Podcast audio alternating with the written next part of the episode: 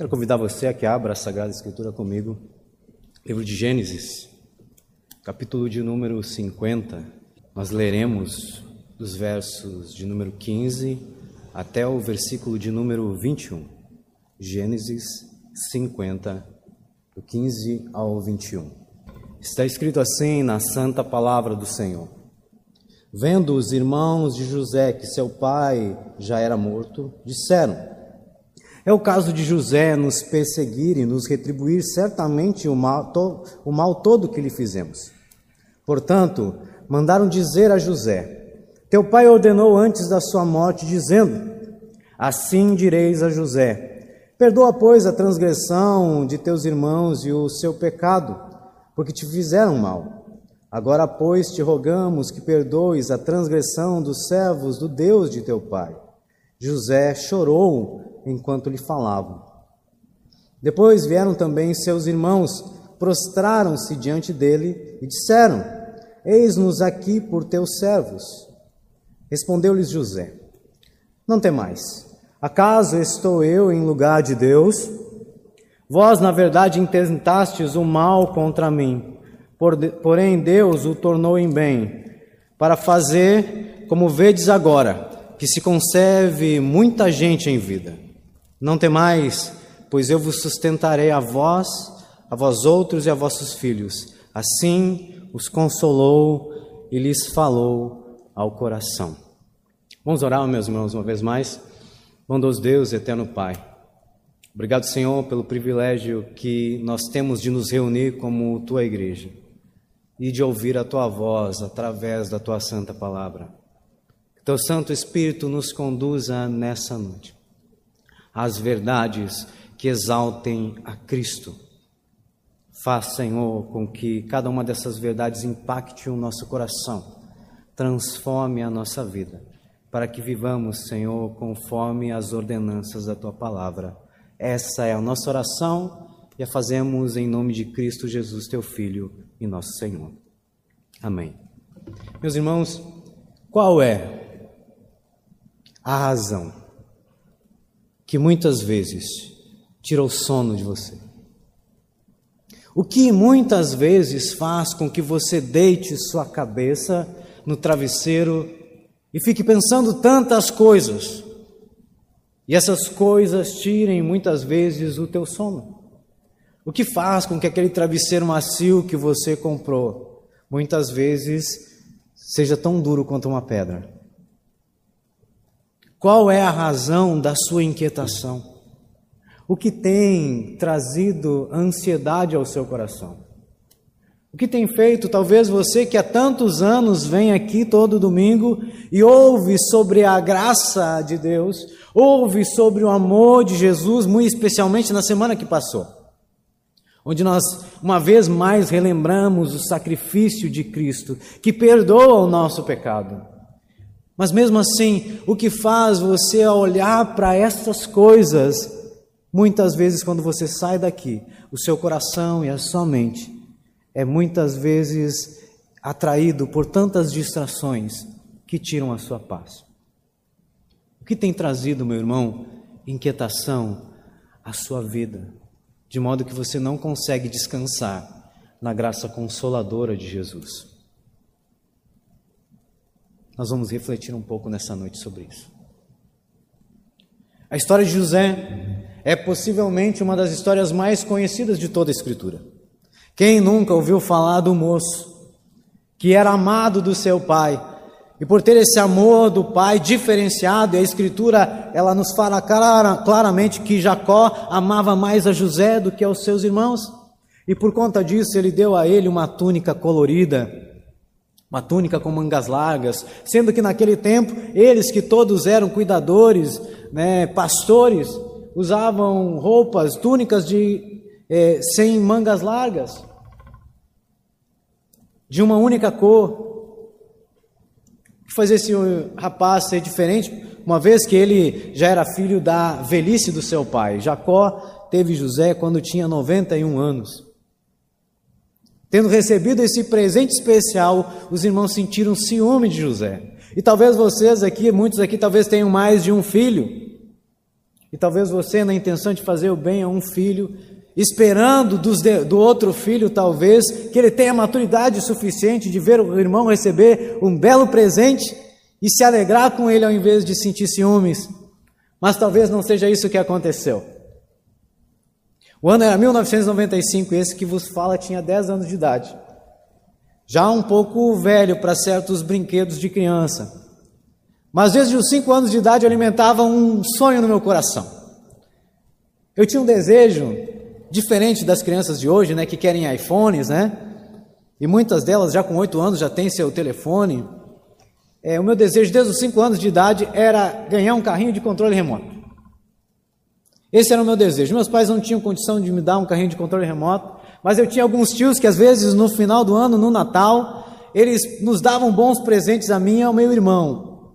Eu tenho um irmão mais novo, cinco anos mais novo que eu. E eu lembro que naquele Natal de 1995, eu tinha acabado de fazer 10 anos em novembro. E se você quiser fazer a conta, eu tenho 37 anos, não precisa você fazer a conta.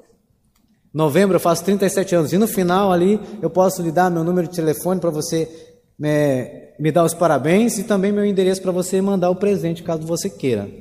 Dia 15 de novembro, meu aniversário.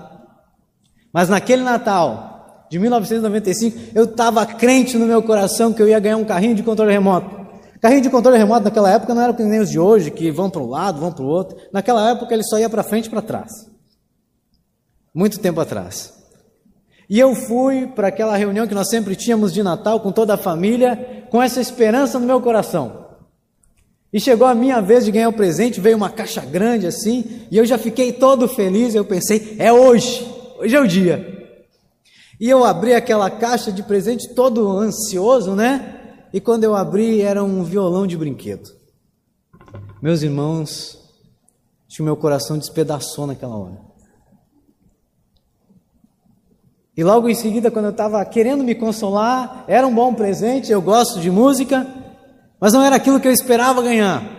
Chega a vez do meu irmão mais novo ganhar um presente dele, vem uma caixa menor, talvez metade do tamanho da outra caixa, e meu irmão abre o presente e eu termino cinco minutos antes, se vocês adivinharem o que meu irmão ganhou de presente naquela. Carrinho de controle remoto. Meus irmãos, eu não fiquei com ódio do meu irmão, não joguei ele num buraco, não vendi ele, mas eu fiquei com ciúmes do meu irmão. Fiquei com ciúmes do, do meu irmão e talvez se eu tivesse que jogar alguém no buraco, seriam os meus tios que deram o presente que eu queria para o meu irmão. E talvez você já tenha feito isso com o seu filho. Né? Uma vez você deu um presente para um e o outro ficou chateado. Hoje pela manhã, a nossa irmã que estava aqui, cantou a canção aqui hoje, ela simplesmente pegou o seu sobrinho no colo e a filha dela já ficou com ciúmes. Então talvez algum dia nós tenhamos sentido ciúmes de alguém. Na história de José, o ciúme desses irmãos, ele extrapolou os limites. Porque não bastasse o seu pai ter por ele um carinho especial e dar ele um presente especial, também Deus parecia estar se mostrando mais propício ao irmão do que aos demais irmãos. E Deus começa a dar sonhos para esse José, sonhos incomuns, sonhos que ele compartilhou sem nenhuma pretensão com os irmãos. Escutem o sonho que eu tive. Eu sonhei que nós estávamos no campo e estávamos feixes no campo. E de repente o meu feixe se colocou de pé e todos os feixes de vocês se prostraram perante o meu. Ele contou aquilo por contar, meus irmãos, como você conta os sonhos que você tem. Passa mais alguns dias e ele diz: Sonhei de novo. Agora eu sonhei que o sol e a lua e onze estrelas se curvavam diante de mim. E aquele sonho Aqueles irmãos que já estavam com ciúmes pelo amor do Pai a ele, agora ficam com ciúmes e pensando: será que um dia de fato ele vai governar sobre nós? E a palavra diz em Gênesis 37, versículo de número 8, diz assim: E por conta disso, tanto mais eles o odiavam por causa dos seus sonhos e das suas palavras. Eles tramam contra José, Primeiramente, no intuito de matar José, de matar o sonhador, de acabar com os sonhos de José, mas logo em seguida eles mudam o plano e eles o vendem então para uma caravana, e essa caravana, ao chegar no Egito, revende José. Ele vai parar na casa de um oficial de Faraó. E lá nessa casa, sem entender, José se entrega à providência de Deus. Ele não reclama. Não uma só reclamação de José em toda a Sagrada Escritura. E talvez você, em algum momento da sua vida, você foi traído. Você também foi abandonado. Você foi colocado de lado. As pessoas quiseram ver você pelas costas. E como você agiu nesse momento? Pensou em desistir? Reclamou com Deus? Você ficou triste? É permitido você ficar triste. Com certeza José ficou triste.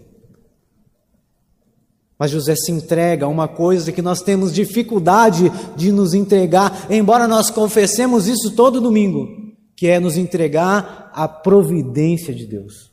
Confiar e descansar, que ainda que eu não saiba o que está acontecendo, nem a razão dos meus problemas ou da minha dor, do meu sofrimento, Deus ainda está no controle. Tudo ainda está na mão desse Deus que nós dizemos e cantemos aqui, que é soberano. E que apesar da glória que ele tem, ele se importa conosco. José se entrega essa provisão e é por isso que ele alcança favor junto a Potifar, aquele que o comprou. E Potifar o coloca então sobre toda a sua casa, sobre todos os seus bens, porque ele viu que tudo que José colocava a mão dava certo porque José se entregou à providência de Deus. Mas a alegria não durou muito, como nós bem sabemos. Logo em seguida, a esposa de Potifar olha para José e a Bíblia nos indica que José era um bom moço, bonito. E ela sente atração por José e ela quer que José se deite com ela. E José foge daquela tentação, não se entrega à tentação do pecado, mas a mulher maliciosamente trama contra José e fala a seu marido que ele atentou contra ela. E José agora, uma vez mais, agora só que agora ele vai parar na prisão. Quando José achou que a vida dele começou a melhorar, agora ele para num poço ainda mais fundo, na prisão. E uma vez mais, sem entender, sem conhecer absolutamente qual era a providência de Deus, o que havia nos planos de Deus com relação à sua vida, uma vez mais ele se rende à providência. Ele não reclama. Ele faz tudo com o máximo do seu empenho. E agora até o carcereiro coloca ele sobre todos os outros presos. E lá ele conhece dois presos diferenciados um padeiro do rei e um copeiro do rei. Eles têm sonhos e não sabem o que fazer com aqueles sonhos, aqueles sonhos angustia eles, como muitas vezes o sonho que você tem talvez te angustie de alguma forma quando você levanta. Eles não sabem entender o que está acontecendo e José interpreta o sonho deles. E é por conta dessa interpretação do sonho deles que, tempo depois, um deles que volta a trabalhar com o Faraó, o Faraó tem um sonho o homem mais poderoso da terra tem um sonho e ninguém sabe interpretar. E então aquele que já tinha tido o sonho interpretado por José se lembra: tem um moço, tem um homem lá na prisão. E ele tem o dom de interpretar sonhos. É nesse momento que José sai então da prisão para nunca mais voltar. Sai da prisão aquele que se entregou à providência de Deus. Ele está a ver a providência de Deus em ação na sua vida uma vez mais. Ele interpreta o sonho de Faraó, como nós bem sabemos, sete anos de fartura acompanhados de sete anos de fome, tudo se cumpre. E depois de dois anos de fome, eh, José conseguiu manter em vida o Egito, uma vez que ele armazenou durante os tempos de fartura. Só que falta comida em todo lugar. E falta comida em Canaã a terra onde morava a família de José. E eles escutam que no Egito há fartura, no Egito há grãos, e eles vão lá em busca de socorro. E é então que eles param diante de José, 22 anos depois que eles o venderam como escravo. Inicialmente eles não reconhecem José porque ele saiu, ele tinha 37 anos, 17 anos, perdão, e agora ele tem 39 e jamais eles esperariam que o irmão deles tivesse sequer sobrevivido. Mas pela providência de Deus, eles tentaram matar o sonhador. E tentando contra a vida do sonhador, eles o empurraram para a realização dos seus sonhos. E agora estão de joelhos perante José, assim como Deus havia dado em sonhos para ele. O episódio que nós lemos aqui, os versos que nós lemos aqui, acontecem 17 anos depois que José chama esses irmãos, como nós lemos na nossa liturgia, para morarem com ele no Egito, para preservar a vida deles no Egito. 17 anos depois, o seu pai morre. E eles agora temem por suas vidas, mas como nós lemos no texto aqui da liturgia, já, José já havia os perdoado, ele havia os abraçado, ele havia os beijado, ele, ele havia dado para eles a melhor terra do Egito. Eles vieram a convite de Faraó, mas ainda assim eles guardaram durante 17 anos no coração uma angústia. Imagine você, 17 anos guardando no coração uma angústia: será que amanhã que José vai mandar me matar pelo que eu fiz? Será que é amanhã que eu vou perder minha vida? Estou trabalhando aqui, estou na melhor terra, mas será que é amanhã? E talvez você pense quando você sai daqui, talvez esse seja o seu melhor momento da semana toda enquanto você está aqui. E talvez o desejo do seu coração fosse morar aqui, porque quando você sai ali, a sua mente é assaltada por muitos pensamentos talvez angústias desse tipo, e durante muitos anos você tem mantido algo na sua mente que não te deixa em paz. Durante 17 anos, esses irmãos não desfrutaram da paz que eles poderiam ter, da comunhão que eles poderiam ter com José. O que é, meu irmão? Qual é o trauma que você tem? Que você tem carregado por tanto tempo? O que fizeram contra você? Que você não conseguiu perdoar ainda? O que fizeram contra você? O que você fez contra alguém? Qual é a culpa que você carrega que você não consegue muitas vezes dormir à noite? O que você tem carregado por tanto tempo que você ainda não jogou aos pés de Jesus? E isso tem trazido angústia ao seu coração. E você não tem conseguido descansar. Eu sei que você prega para as pessoas que há paz em Jesus, que há consolo em Jesus, mas você tem vivido isso. Você tem experimentado da paz que você pode ter com Jesus, do consolo que ele prometeu? Algumas lições que esse texto nos mostra, eu queria compartilhar com os irmãos nessa noite, mas fique com essas perguntas na sua mente.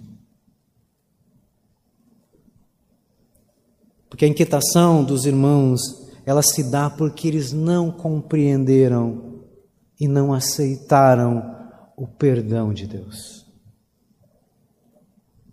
Eles não entenderam o que é a graça de Deus. Talvez intelectualmente você saiba explicar perfeitamente o que é a graça, mas você ainda não está vivendo o consolo da graça. Após a morte de Jacó, eles temem por suas vidas, porque eles pensavam que o amor de José não era por eles, era por, pelo seu pai, e por conta do amor do pai é que eles mantinha vivo.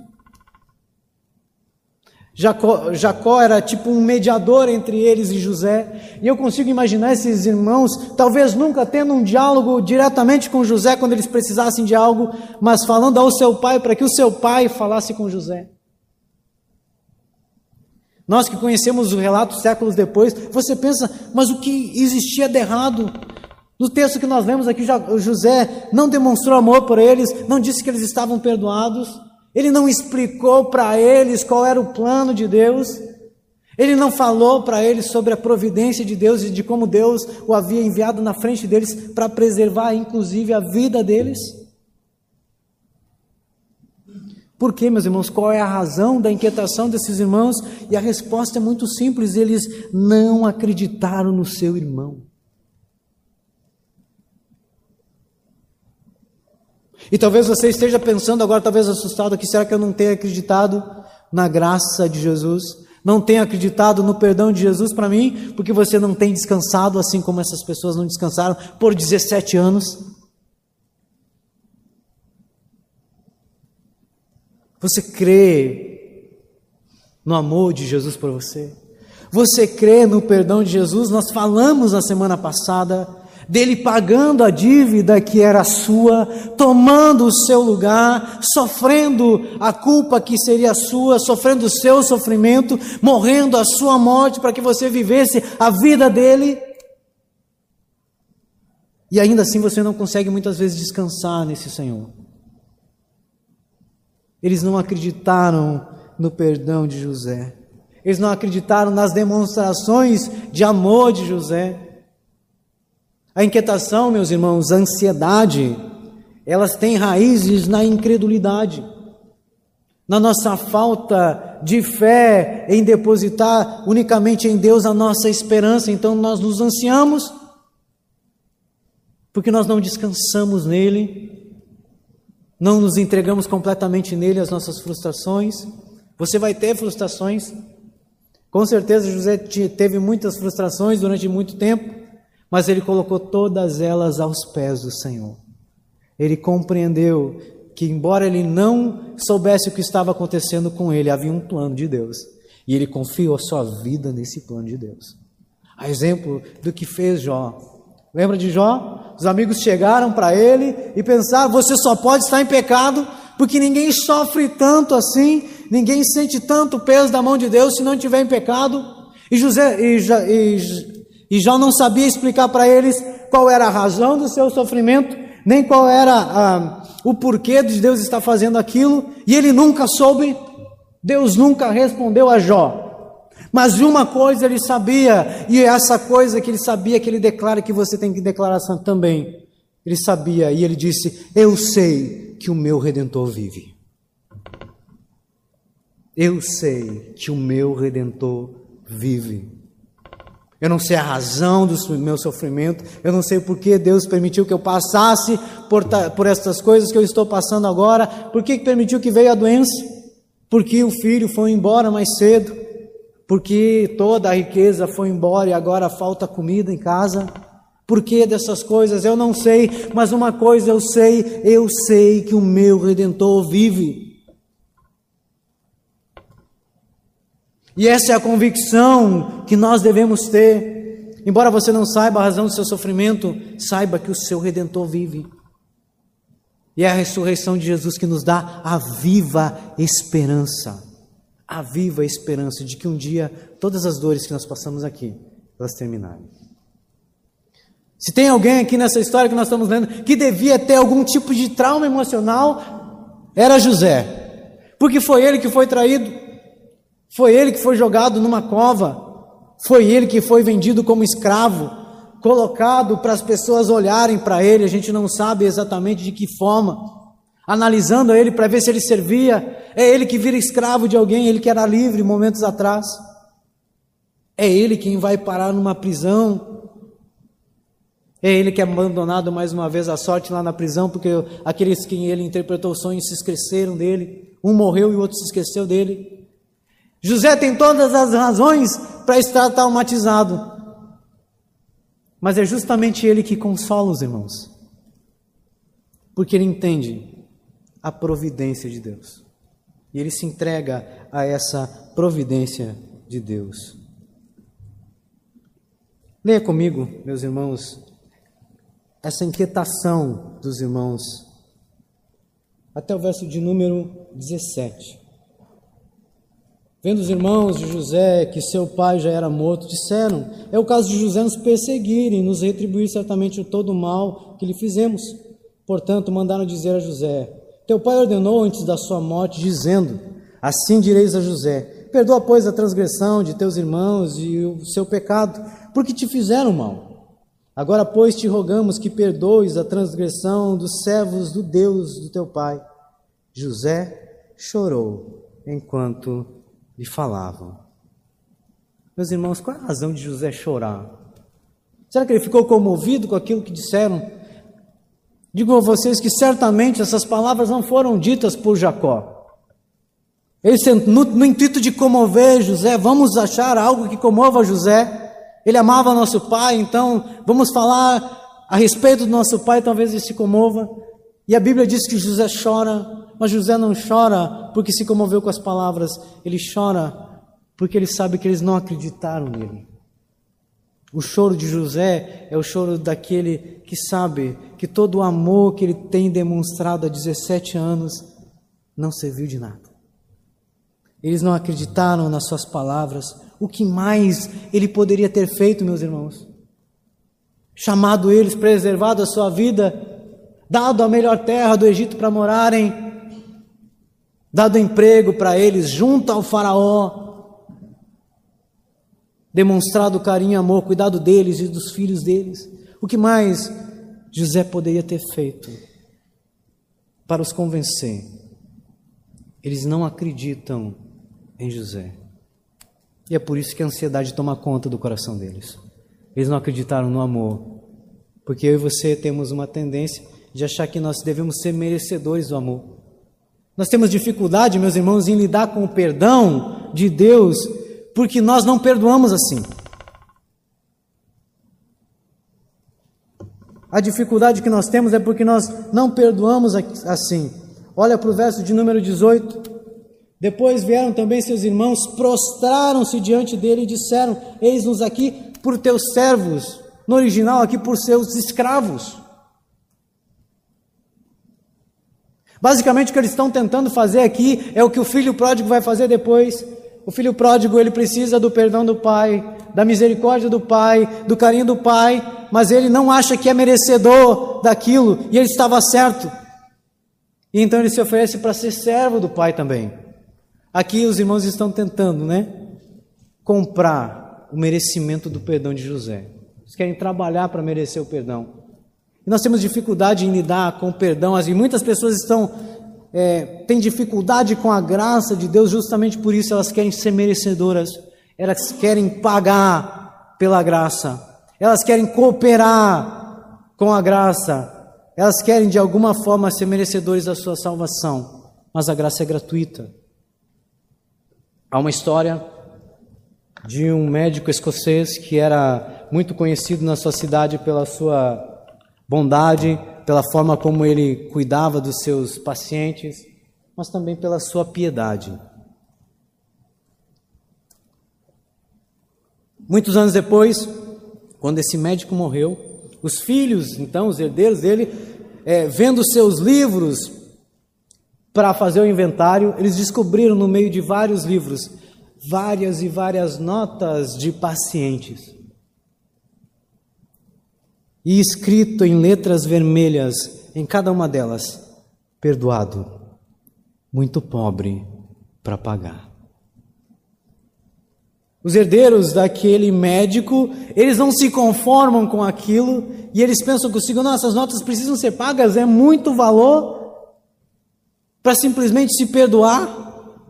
E então eles vão à justiça por conta daquelas notas e o juiz chama então a viúva e diz, pergunta à viúva: essas letras em vermelho nessas notas são do seu marido? E ela diz: sim, são do meu marido. E então o juiz volta para os herdeiros e para elas e diz assim: não há nenhum tribunal na terra que possa exigir que alguém pague por uma conta que o credor perdoou. E foi isso que Jesus fez por nós. No escrito de dívida que havia contra nós, Jesus escreveu não com uma caneta vermelha, com uma tinta vermelha, mas com seu próprio sangue, perdoado. Muito pobre para pagar. E nós temos dificuldade com isso, porque nós queríamos pagar. Os irmãos de José querem pagar. Eles querem ser escravos porque eles querem pagar, cooperar com a sua salvação. E você não pode fazer isso. Não há o que você possa fazer. Não há o que você possa fazer. Mas a segunda lição do texto é que a consciência da providência de Deus, ela nos faz descansar. Sem buscar fazer justiça nem com as nossas próprias mãos quando alguém nos faz mal. Leia comigo os versos 18 e 19. Depois, depois vieram também os seus irmãos, prostraram-se diante dele e disseram: Eis-nos aqui, pois por teus servos. Respondeu-lhes José: Não temais. Acaso estou eu no lugar de Deus? Acaso estou eu no lugar de Deus? Será que eu sou Deus para julgar você? Qual é a dificuldade que nós temos, meus irmãos, com o perdão? É porque se alguém fizesse mal contra nós, nós não agiríamos da mesma forma. Porque eles não aceitam o perdão de José, porque eles não agiriam da mesma forma. Talvez você, quando você, é, quando alguém fez o mal contra você, você somente estava aguardando a chance de retribuir. E talvez você tenha retribuído quando a chance chegou. O que José faz é um exemplo para mim para você. Quando você confia e descansa na graça de Deus, você sabe que não compete a você o julgamento e, o, e a, e trazer justiça contra as pessoas que te fizeram mal. José não se coloca no lugar de Deus. Ele poderia matá-los? Poderia. Ele poderia jogá-los tão fundo quanto eles o jogaram? Ele poderia.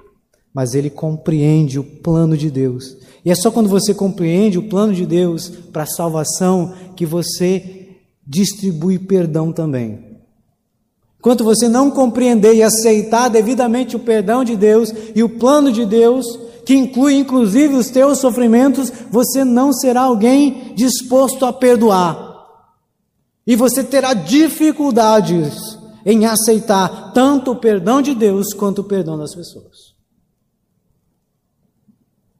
E você não terá descanso, não terá comunhão 17 anos juntos e eles não tinham comunhão. Talvez em alguns momentos eles até esquecessem. Como você vem aqui na igreja por essas duas horas e até se esquece dos seus problemas, mas quando você sai lá para fora, volta tudo à sua mente. E você não tem tido descanso. Você não tem tido descanso, não tem, tem tido esperança. Mas em terceiro lugar, meus irmãos, a consciência da providência de Deus é consolo para a dor e o alívio da nossa inquietação. Leia comigo os versos 20 e 21. Vós, na verdade, intentastes o mal contra mim, porém Deus o tornou em bem, para fazer, como vedes agora, que se conserve muita gente em vida. Não temais, pois eu vos sustentarei a vós outros e a vossos filhos. Assim os consolou e lhes falou ao coração. José consegue enxergar o propósito de Deus na maldade dos seus irmãos. José consegue enxergar que apesar deles terem maltratado ele, Havia uma providência de Deus, e é por isso que agora ele age com piedade para com os irmãos. Não lhes retribui o mal, mas ele faz o bem a eles. E é isso, meus irmãos, que nós somos chamados a fazer. Alguém lhe fez mal? Você não é chamado a retribuir o mal com o mal, você é chamado a retribuir o mal com o bem.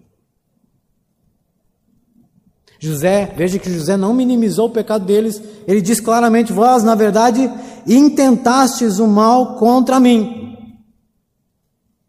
Ele sabia que tinha sido perversidade do coração dos irmãos, mas ele também sabia que Deus havia prevalecido contra os atos perversos dos seus irmãos, a fim de realizar bons propósitos.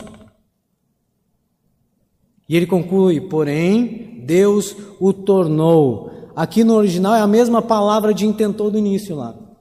Então, se nós fizéssemos uma tradução literal, seria: Vocês intentaram mal contra mim, mas Deus intentou o bem contra mim. Vocês intentaram mal, mas Deus intentou o bem. E é isso, meus irmãos, que nós lemos acerca do nosso Salvador. Foi contra ele também que foi intentado mal, como nós lemos no texto da liturgia. Mas o mal que foi intentado contra o nosso Salvador é a razão do consolo que nós temos hoje. É a razão da nossa paz. É a razão pela qual você pode chegar em casa depois do culto aqui, deitar sua cabeça e dormir descansado, porque se talvez você nem esteja vivo amanhã, você estará nos braços desse Senhor. É a graça de Deus, meus irmãos, que nos consola. Pedro vai dizer lá em Atos 2, ele vai dizer: sendo este entregue pelo determinado desígnio e presciência de Deus, vós o matastes, crucificando-o por mãos de Nicos. É a mesma coisa que dizer: vocês intentaram mal contra ele, Deus intentou fazer o bem.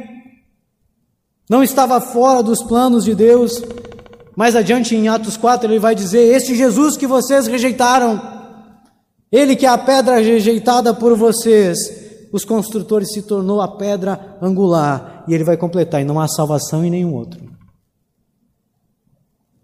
E não há salvação em nenhum outro. É por isso que José aponta para Jesus. Ele aponta para aquele que foi mal, mais maltratado que todos nós, para aquele que foi mais traído do que todos para aquele que sofreu mais que todos, para aquele que foi abandonado mais do que todos, mas cujo mal que foi intentado contra ele é a razão da sua alegria, é a razão da sua esperança, é a razão do consolo que você pode ter, é a razão pela qual você pode abandonar a ansiedade em se entregar aos braços de Jesus. Porque é exatamente o mesmo propósito. José diz: vocês intentaram mal contra mim, Deus intentou o bem contra mim, para que vocês vejam como vocês veem agora que se conserve muita gente em vida. Intentaram o mal contra Jesus, e o mal que foi intentado contra, contra Jesus, Deus o tornou em bem para que se conserve muita gente em vida. Para que você tenha vida. Para que você não morra, não apenas em sete anos de fome que haverá sobre a terra. José livrou aquelas pessoas da morte, sim, mas no futuro elas morreram. Jesus livrou você da morte, sim, mas no futuro você viverá eternamente. José é tipo de Cristo, mas Cristo é maior do que José. José perdoou os seus irmãos, trouxe consolo aos seus irmãos com essa palavra, e o ato de Jesus traz consolo a mim e a você. José não apenas perdoou seus irmãos, ele assegurou o cuidado constante deles. Veja que o José diz: Eu vos sustentarei a vós outros e a vossos filhos. José deu para eles um lar, deu para eles uma terra, deu para eles com o que trabalhar. Pergunto a você: Deus não te deu muito mais através de Jesus Cristo? Ele não assegurou a você uma segurança ainda maior do que essa que José está oferecendo aos seus irmãos? Ele não prometeu a você que cuidaria de você, que estaria com você todos os dias até a consumação dos séculos? Então, por que você não desfruta do consolo das palavras do Mestre, do consolo do amor do Mestre? Porque você não desfruta disso e aproveita da comunhão com seus irmãos? Quanto tempo eles perderam de comunhão com José? Quanto tempo você tem perdido ao não aceitar, ao não compreender o amor de Deus por você e a graça que houve na sua vida. Compreenda, meu irmão, compreenda que Ele supre todas as nossas necessidades também, Jesus Cristo. Enquanto José está falando, nós estamos vendo o Evangelho. O Evangelho que aceita, inclusive aquele que intentou para o nosso mal. Na cruz, Jesus clamou: Perdoa-lhes, eles não sabem o que fazem. Ele estava clamando a Deus por misericórdia para aqueles que o estavam matando. E a, sua, e a sua ressurreição é a razão da minha e da sua paz. E isso deve trazer consolo ao nosso coração, a graça de Deus. Concluindo, meus irmãos, Durante 17 anos, os irmãos de José viveram à sombra do medo, à sombra da inquietação, da apreensão. Será que é hoje? Será que é amanhã que tudo vai dar errado na minha vida? Você não tem se perguntado isso? Será que é amanhã que vai dar tudo errado? O que, que eu faço amanhã? Será que não é amanhã? Porque qual é a razão de você não descansar? Lembre-se do amor de Deus. Olha ao seu redor e, tem, e veja a graça dele se movendo ao seu redor, cuidando de você, providenciando a você muito mais do que uma simples salvação do seu problema. E Deus nos consola, meus irmãos, de duas formas. A primeira é aquela que você espera, que Ele livre você da cova dos leões. Que Ele entre com você na fornalha e não te aconteça nada. Essa é uma das formas que Deus nos consola e, e, nós oramos por isso. Mas a segunda forma que Deus nos consola é também a forma que Ele consolou seu próprio filho, que é dando poder para você enfrentar de cabeça erguida a dificuldade. Essa é a segunda forma que Deus nos consola. Essa foi a forma de Deus consolar José. Ele enfrentou de cabeça erguida a sua provação, porque tinha se entregado à providência de Deus. Façam o mesmo, meus irmãos. Como filhos de Deus, pela fé em Cristo, nós podemos nos alegrar, nós podemos descansar, porque nós sabemos que os nossos pecados foram perdoados. Aquele escrito de dívida que havia contra você foi perdoado, foi liquidado por Jesus na cruz. Se alegre, meu irmão, descanse, desfrute do amor de Jesus. Quanto tempo eles perderam sem desfrutar totalmente do amor de José? Quanto tempo você está perdendo em desfrutar do amor de Jesus e da comunhão com seus irmãos. Nos alegremos, meus irmãos, porque os nossos pecados foram esquecidos, eles foram perdoados, foram atirados na profundeza do mar. Vamos crer, meus irmãos, vamos crer. Eles não creram no que José disse, mas vamos crer no que o nosso Salvador disse. Vamos crer nas palavras de Jesus. Ele foi nos preparar lugar e com isso ele quis dizer que ele estava nos preparando para o lugar que ele já tinha reservado a nós desde antes da fundação do mundo e que comprou com seu sangue e que agora você é herdeiro dessa morada celestial. Nós podemos andar, meus irmãos, em novidade de vida, entendendo a graça consoladora. Você vai ter perdão a oferecer e você vai estar livre das amarras da angústia e da ansiedade. Que Deus nos abençoe e nos capacite a viver olhando para Cristo e vivendo embaixo da graça consoladora dele. Amém.